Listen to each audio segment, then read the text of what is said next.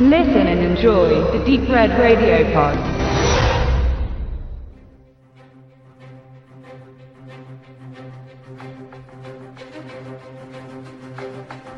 Sexy und spannend oder Katz- und Maus-Spiel mit überraschenden Twists und überzeugt mit Hitchcock-Flair und überraschenden Wendungen, Nervenkitzel bis zur letzten Sekunde.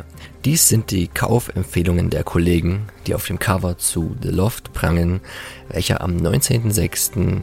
auf DVD und Blu-ray in den Handel kommt. Gern vergleicht man Filme, die in eine bestimmte Richtung gehen, mit den Werken des großen Alfred Hitchcock. Dies soll natürlich das Interesse der Audienz und Käufer wecken, sorgt aber gleichsam für doch recht hohe Erwartungen, ohne dass der Autonormalzuschauer so wirklich weiß, wofür dieses gute Siegel eigentlich steht.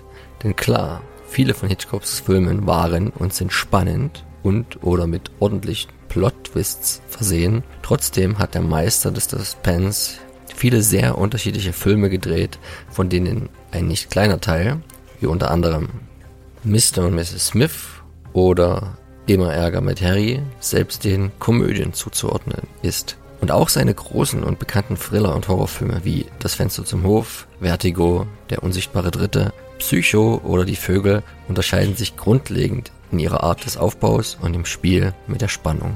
An welchem Film also The Loft atmosphärisch genau angelehnt ist, lässt sich nur schwer beurteilen. Was unschwer, aber schnell bemerkbar wird, ist definitiv das hohe Potenzial, das die Geschichte bietet. Sie handelt von fünf Männern, alle verheiratet, zum besseren Teil der Mittelschicht gehörend und alle gute Kumpels. Was sie noch gemeinsam haben, ist die Benutzung eines Lofts. Dieses dient unter anderem dazu, sich in Ruhe und ohne störende Hotelrechnungen und größere Anstrengungen der Geheimniskrämerei, sich mit fremden Frauen dort zu treffen und dem außerehelichen Sex nachzugehen. Bis eines Morgens die Leiche einer jungen Frau gefesselt ans Bett gefunden wird. Dies und den weiteren Verlauf der Handlung gibt der Film allerdings nicht chronologisch preis, sondern beginnt in seinen Ereignissen zu springen und entblättert so die Geschichte immer ein wenig mehr, jeweils situativ, ohne zu viel preiszugeben.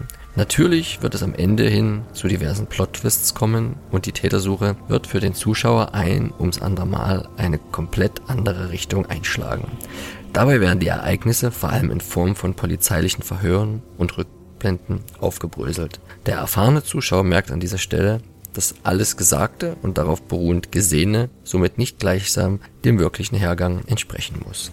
Das Ganze ist mit einer ruhig beobachtenden Kamera gefilmt, die vorherrschend kalte und sterile Farben und Formen einfängt, wenn es um die Charakterisierung des Lofts geht und komplett gegenteilig farbtonal arbeitet bei der Darstellung der nackten Körper, die sich beim Liebesspiel in selbigem vergnügen. Die fünf männlichen Darsteller spielen genau wie ihre weiblichen Gegenüber ihre Rollen glaubhaft und füllen diese voll aus. Namentlich bekannt sein dürften dabei vor allem Carl, Judge Dredd, Urban und James Cyclops Marston. Regisseur Eric Van Looy inszeniert gekonnt nach einem Drehbuch von Wesley Strick. Ein Fun Fact am Rande ist, dass The Loft das Remake von einem Remake ist. Denn bereits im Jahr 2008 entstand ein Film mit dieser Handlung, den der belgische Regisseur selbst inszenierte. Auch im Cast findet sich einer der Ursprungsschauspieler mit Matthias Schönertz wieder.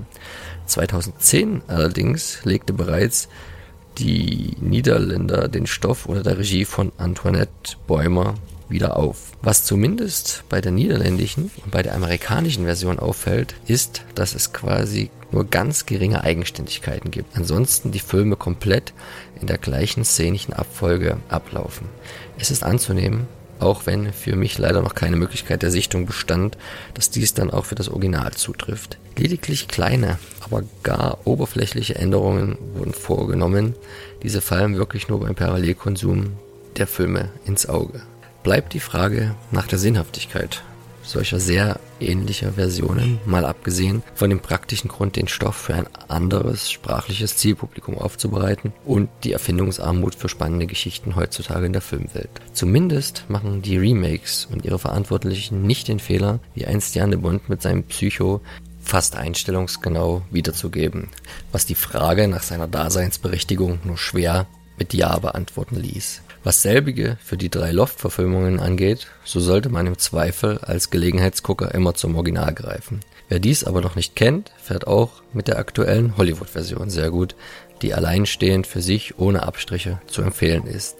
Filmfans oder gar Wissenschaftler ist aber unbedingt der Vergleich ans Herz gelegt, da sich vor allem in der Charakterisierung und Besetzung der Person die kleinen, aber feinen und filmspezifischen Unterschiede ausmachen lassen.